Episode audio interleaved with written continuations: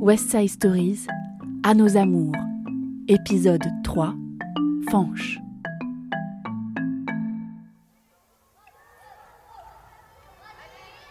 Cet été, j'ai invité un, un copain à venir à la maison.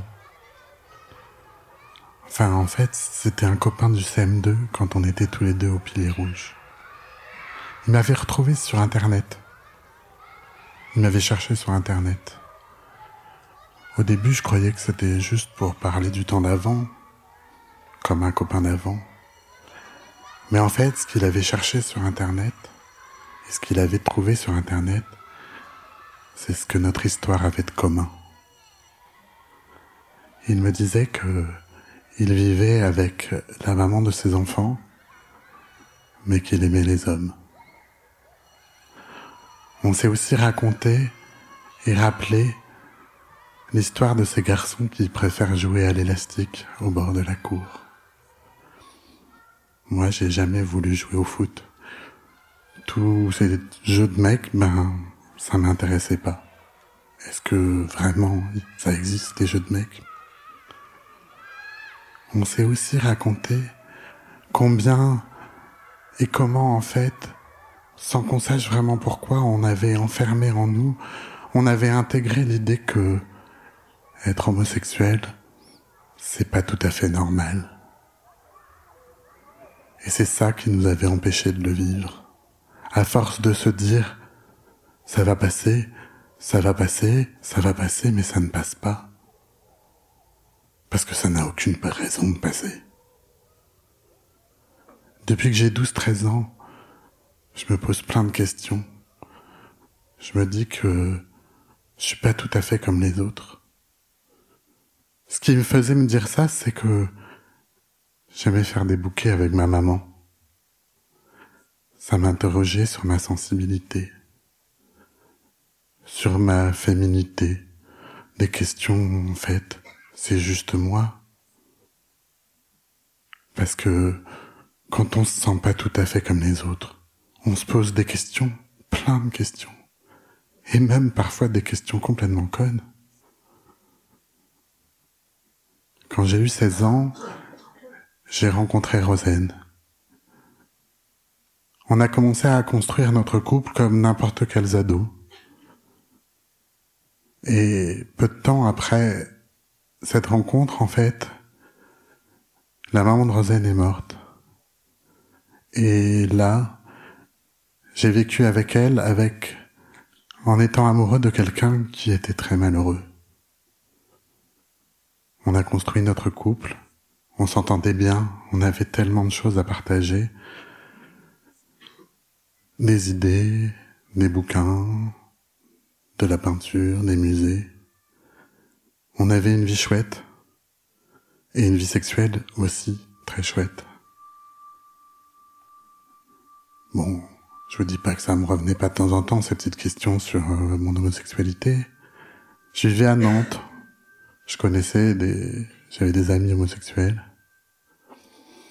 Mais bon, je balayais vite l'idée en me disant que finalement tout ça, c'était parce que j'avais un regard d'esthète, que j'aimais bien les belles choses. Tu parles. Et puis quand j'ai eu 38 ans, c'est le grand patatras. Cette vie qu'on avait construite, ce couple et ces échanges, bien sûr, il en restait des choses nos trois enfants et parfois encore quelques partages. Mais notre couple battait de l'aile et notre vie sexuelle était devenue un vrai désert. Et là, un soir, je me suis dit, mais, mais je peux pas continuer à vivre comme ça. Je veux pas vivre comme ça. À un moment, je me suis dit, j'ai commencé à faire une liste des nanas des copines qui pouvaient être éventuellement intéressées par moi. Et à la fin de la liste, ben, c'est le précipice. Je me rends compte qu'en fait, ça m'intéresse pas. Mais pas du tout. À la fin de cette liste, je savais que je suis homosexuel. Enfin, en plus exactement, je suis bisexuel parce qu'en fait, j'ai eu une vie très heureuse avec Rosen. Mais je le savais, et pourtant j'avais tellement peur, peur de ce qui, de tout ça. Et finalement, je me retrouvais face à ce désir, mais je savais pas bien comment faire. J'ai toujours su. Je savais qu'il y avait des lieux de rencontre, qu'on pouvait rencontrer, que les hommes pouvaient se rencontrer parfois sur le bord des voies express, dans les pissotières et dans les bois.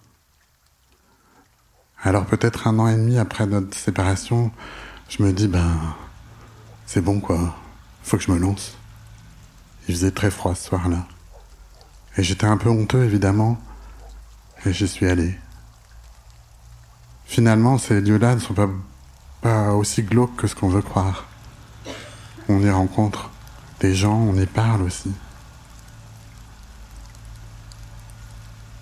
Cinq ans plus tard, après ma séparation, j'ai rencontré un type extra sur un site de rencontre. Ce gars-là, il m'a appris plein de choses. Je crois que c'était mon premier amoureux. Le premier mec avec qui je dormais dans un lit. Il m'a appris des choses très simples. Que finalement, la conjugalité, c'est être là, tous, tous les deux, à faire une tarte ensemble. Tu prends le plat, tu mets le fond de tarte et la garniture et finalement, toutes tes questions s'en vont. Parce que finalement, toutes ces questions idiotes que je m'étais posées, ben, un, un couple de garçons ou un couple hétérosexuel, c'est exactement pareil. Et toutes, toutes mes questions sont parties. Après, j'ai rencontré Jeff. Un soir, il est arrivé dans, dans l'association où je militais et il s'est présenté en disant, vous savez, moi, c'est pas tout à fait pareil. Je vis avec ma femme et j'ai trois enfants. Alors là, on, a tous un peu souri. Et je dis, ben, moi aussi, j'en ai trois. On était plusieurs. Il y en a un autre qui lui a dit, moi, j'en ai deux. Moi, j'en ai un. Et à la fin du tour de table, ben, Jeff, il se sentait un peu con. Parce qu'il venait de comprendre qu'en fait, bah, il n'était pas le seul. Et que des histoires comme ça, ça existe. On est ensemble depuis trois ans. On vit même dans la même maison.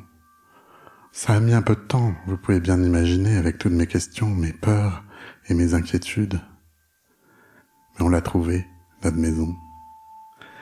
Quand on l'a cherché, cette maison, le grand jeu de Jeff, c'était de dire à l'agent immobilier qu'il nous faut une assez grande maison pour nos six enfants. Oh, l'agent immobilier, il a jamais dit quoi que ce soit de désagréable. Mais il y avait quand même toujours un petit rectus, une petite tête de travers, genre, bah, je comprends pas. Bah oui, on n'est pas habitué à l'idée que ça existe, deux mecs avec six enfants. Oh, nos six enfants, ils viennent évidemment pas tous dans la maison tout le temps, mais ils sont créés plein de liens super.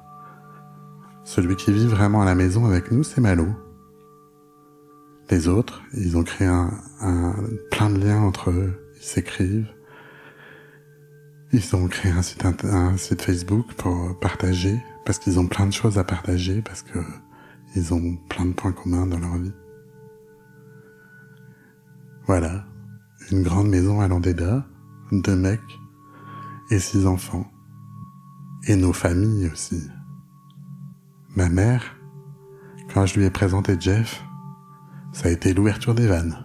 Tout d'un coup, elle a téléphoné à toutes ses cousines, même à sa cousine de Moselle pour lui dire que je vivais avec un garçon.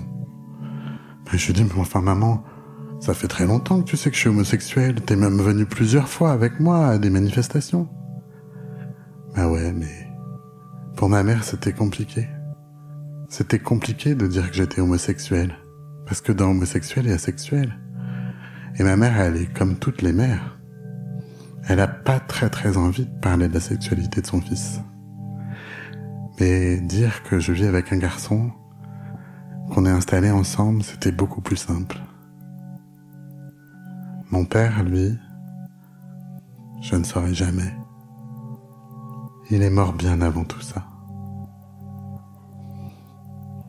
La première fois que j'ai vu des garçons se tenir la main dans la rue, on était à Avignon avec mes parents et mon frère. Et mon père nous a dit, regardez, ça, deux garçons qui se tiennent la main, on voit pas ça souvent à Brest.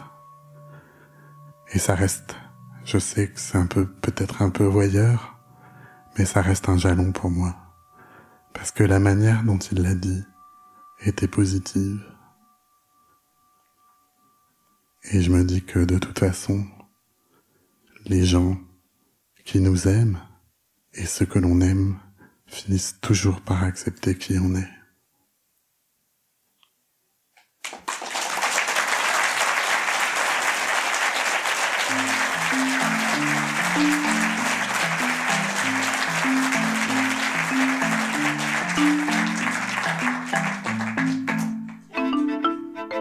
West Side Stories, un podcast scénique de la web radio Oufipo, association Longueur d'onde, en partenariat avec le Corévi Bretagne.